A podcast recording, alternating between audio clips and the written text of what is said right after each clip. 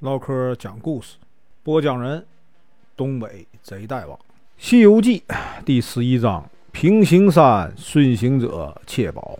声明：本书由网络收集整理制作，仅供预览、交流、学习使用，版权归原作者和出版社所有，请支持订阅、购买正版。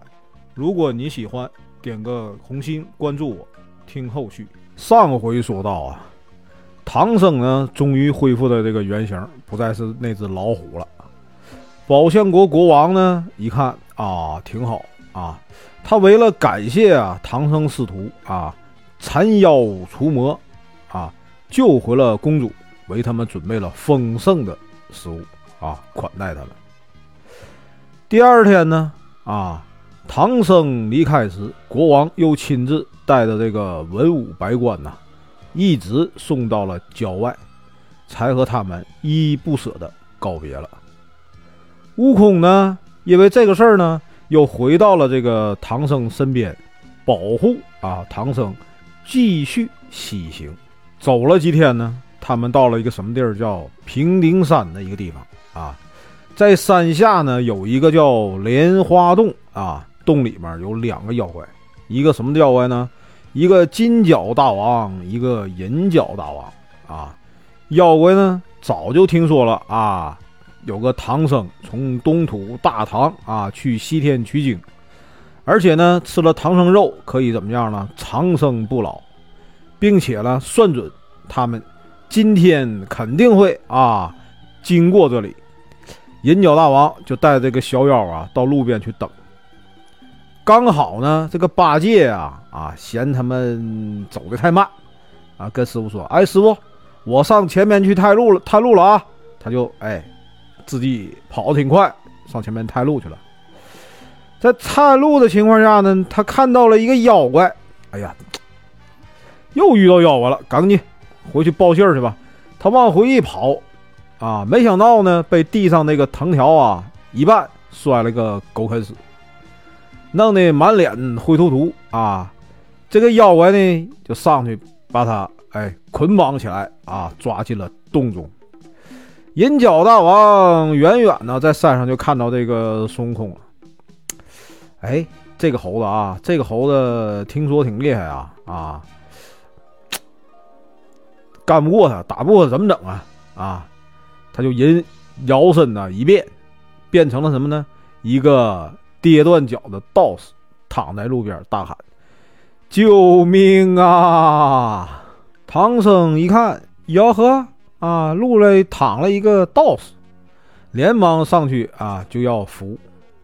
那个妖怪却说：“哎呀，我自己腿断了，不能骑马了啊！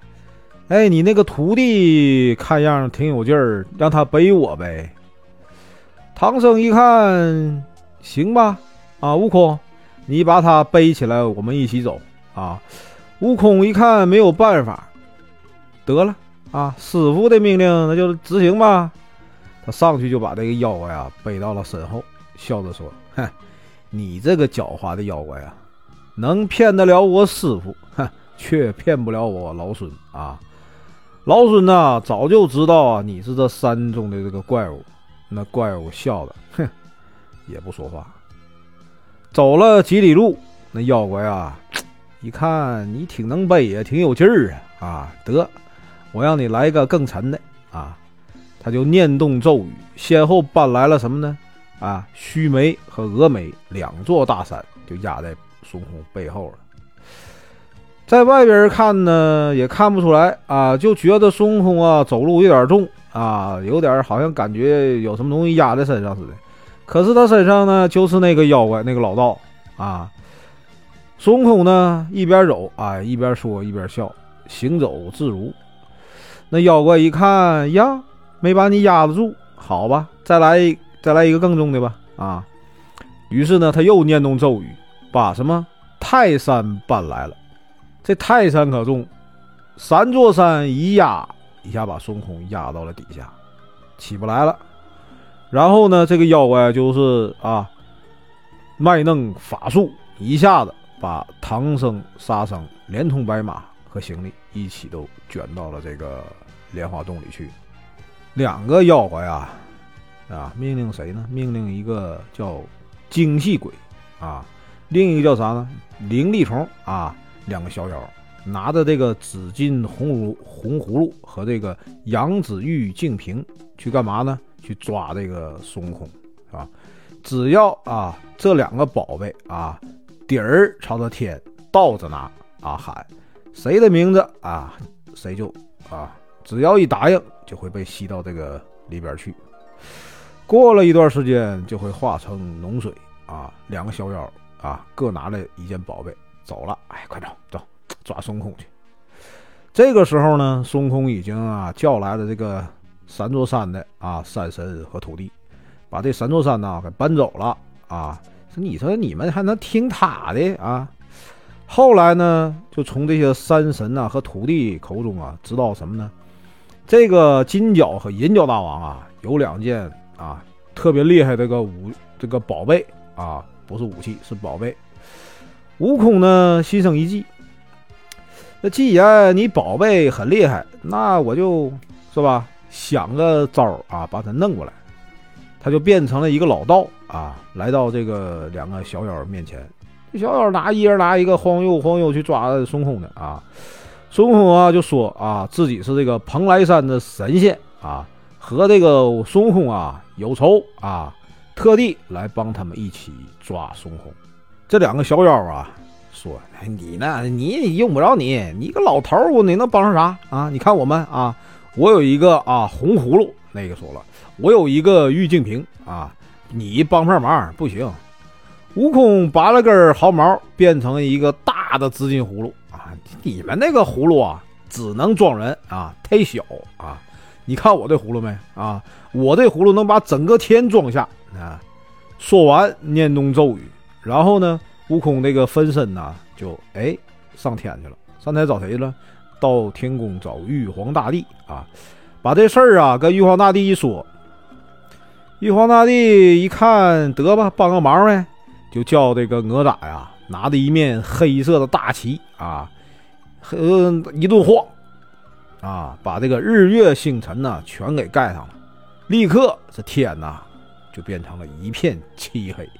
这啊可把这个两个小妖啊吓坏了，连忙就请这个悟空啊把天放了。悟空一看这俩傻子啊，悟空又念动咒语给哪吒一个信号啊，哪吒呢就把这个黑旗呀卷吧卷吧，哎揣走了。天呢又亮了。两个小妖啊，深信不疑。哎呀，你这个葫芦厉害啊！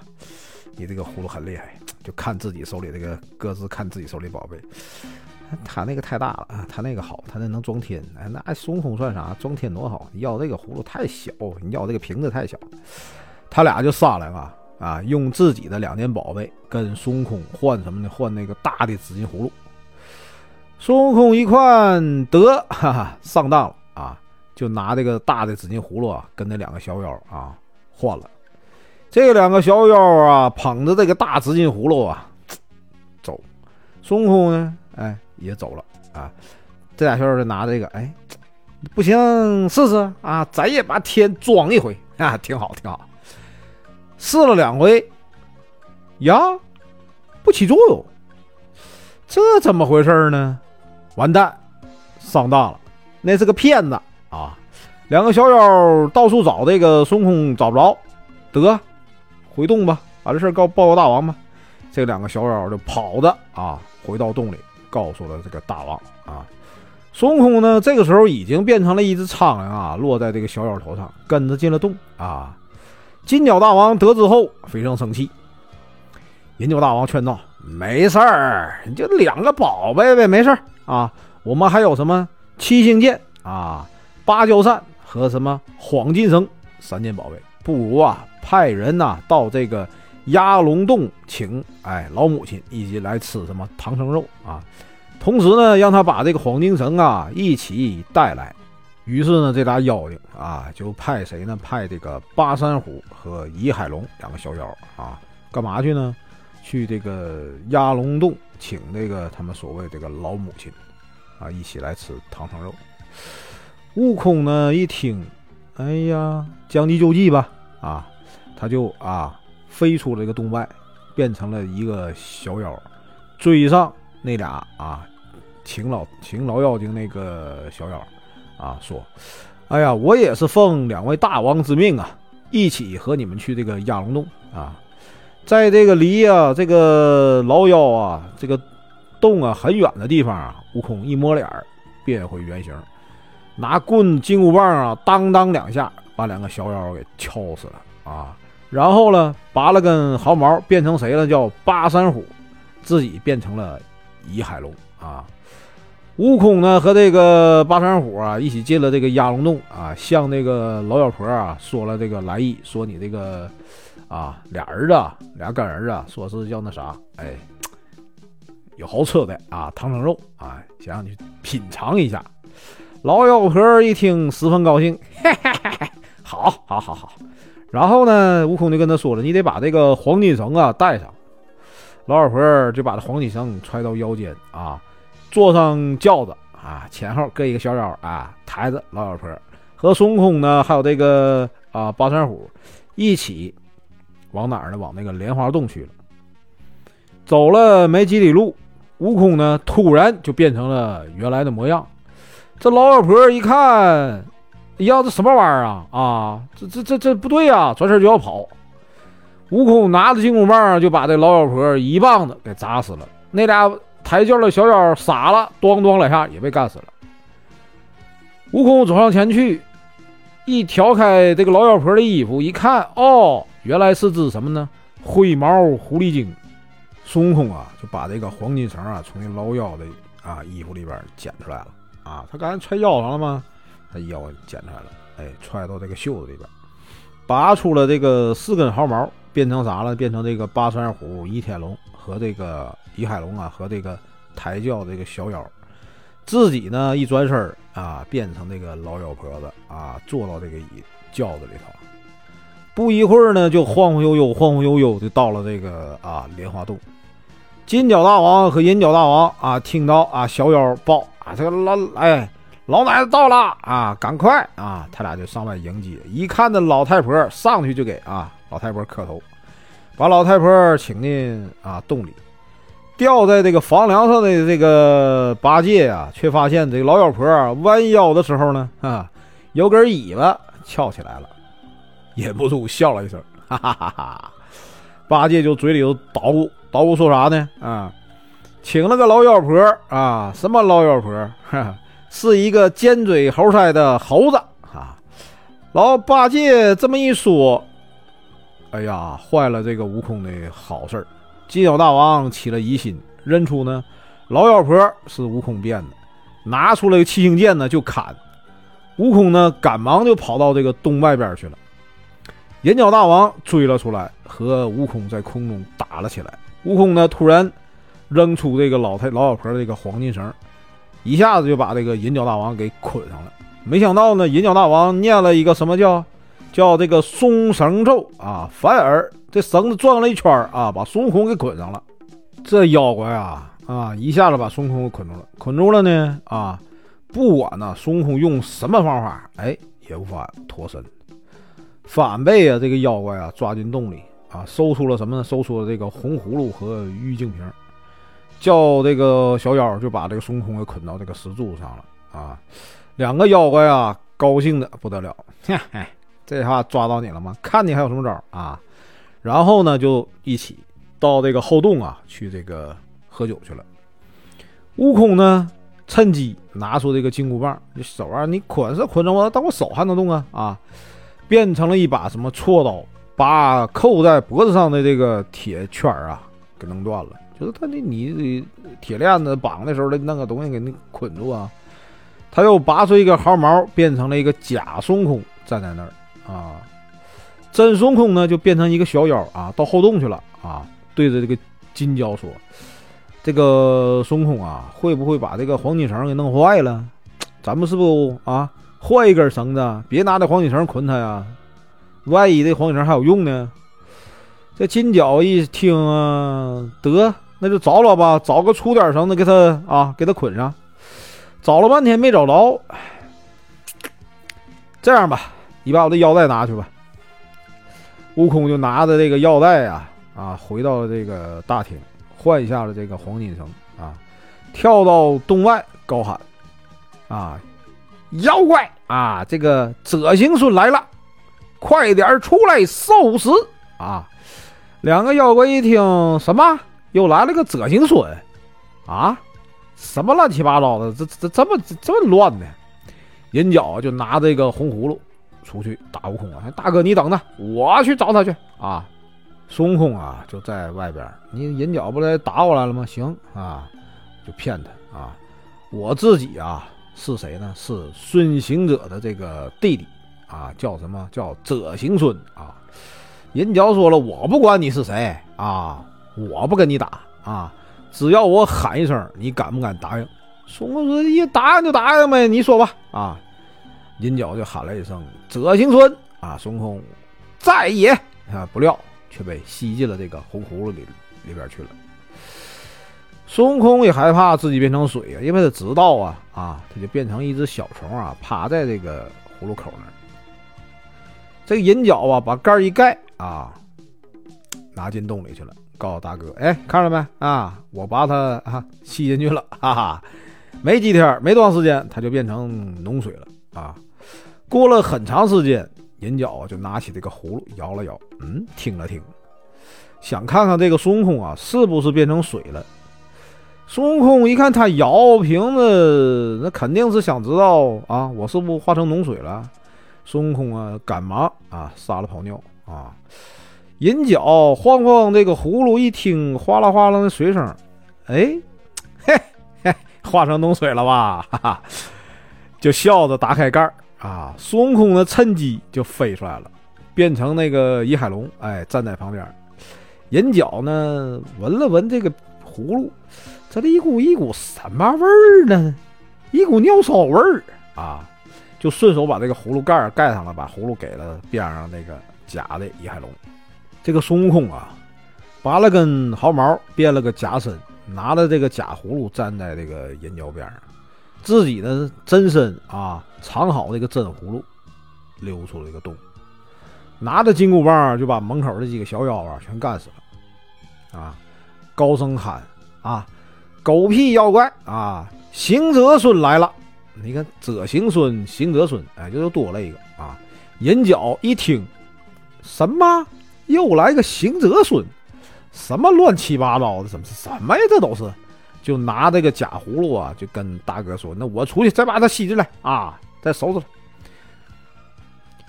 再出去以后一看，哟，这个行者孙怎么跟孙行者和者行孙长得一模一样呢？啊，就问他：“你是谁呀？”到底？悟空就说：“我是啊啊，呃，孙行者和者行孙的亲兄弟，我们哥仨啊。”银角想把这个啊行者孙也吸到这个葫芦里，就喊啊，就想喊那个孙悟空的名字。这个时候呢，孙悟空就说啊：“你叫我名字，我敢答应。那我叫你名字，你敢不敢答应？”啊，银角呢，仗着葫芦在自己手里啊，不害怕，说：“你你你我你喊我名，我怕啥呀？对你喊吧。”啊，孙悟空就叫他名字啊。这个银角一答应，不料被吸进了这个孙悟空手里这个葫芦里。金角呢，听那个呃小妖一说，禀报一说啊，放声大哭啊！哎呀，我的好兄弟呀，你可遭了罪了啊！他就跑出去，拿着这个七星剑向那个啊孙悟空砍去。金角一声令下，两百多小妖啊一起把悟空围起来。悟空呢，拔下一把汗汗毛啊。咬碎了喷出去，瞬间变成了几百个孙悟空，打的小妖啊四处逃跑。金角慌了，从身上拿出这个芭蕉扇，向孙悟空扇去啊！熊熊的大火立刻铺天盖地的向孙悟空烧来了。悟空呢一看那火来了，就来吧，得孙悟空就留了一根毫毛，哎，变成自己在门外了，跟那个金角打，收了其他毫毛啊，转身啊跳进了这个莲花洞。把洞里边那个小妖啊，全部给哎烧死，给敲了死了啊！然后呢，就去找这个师傅，发现呢，发现什么呢？发现那个玉净瓶了，连忙拿起这个玉净瓶啊，系在腰间。这时候呢，金角打完了，打累了就进屋啊，进那个洞里边休息来了。悟空呢，见他就是坐在这个石床上，哎，慢慢的睡着了。孙悟空就走过去，悄悄的走过去啊，哎，慢慢的把这个哎芭蕉扇从他那个腰间呐给取下来了。没注意啊，金角被惊醒了啊，又和悟空开始了打起来了，在洞里一直打到洞外，又从洞外一直打到天上。金角呢，渐渐的支持不住了，你真的还这这个猴子太能打啊！他就向南跑。孙悟空呢，拿了个玉净瓶，对着这个金角大王就喊啊：“金角大王！”金角大王呢，只顾逃命，也不管那个，哎哎，他就进瓶了啊，进的让孙悟空孙悟空吸瓶里去了。悟空盖上盖啊，进洞救出了这个唐僧、沙僧和八戒。师徒四人呢啊。收收行李啊！一把火，山洞点了，牵着马呀，驮着这个师傅啊，就继续往西走啊。突然呢，从路边走出一个老道，拉着唐僧就要这个葫芦和宝瓶。悟空一看，哈哈，真能装啊！谁呀？太上老君啊！连忙的就把这俩宝贝啊，跟师傅：“哎，师傅，给他吧，给他吧，给他吧啊！”老头要饭的，给他，给他，给他，没有用，这俩没有用。太上老君呢，就把这个两个宝贝啊接过来了啊，左手把这个葫芦倒一倒，右手把这个宝瓶倒一倒，倒出了什么呢？两个仙童啊。原来啊，这个金角啊和银角啊是谁呢？是太上老君手下啊两个看炉子的童子啊。你还记得那个呃大闹天宫前没啊？呃，太上老君要拿火烧死孙悟空啊，要把孙悟空炼化啊。那俩童子，哎，就他俩。本文结束，感谢观看，请听后续。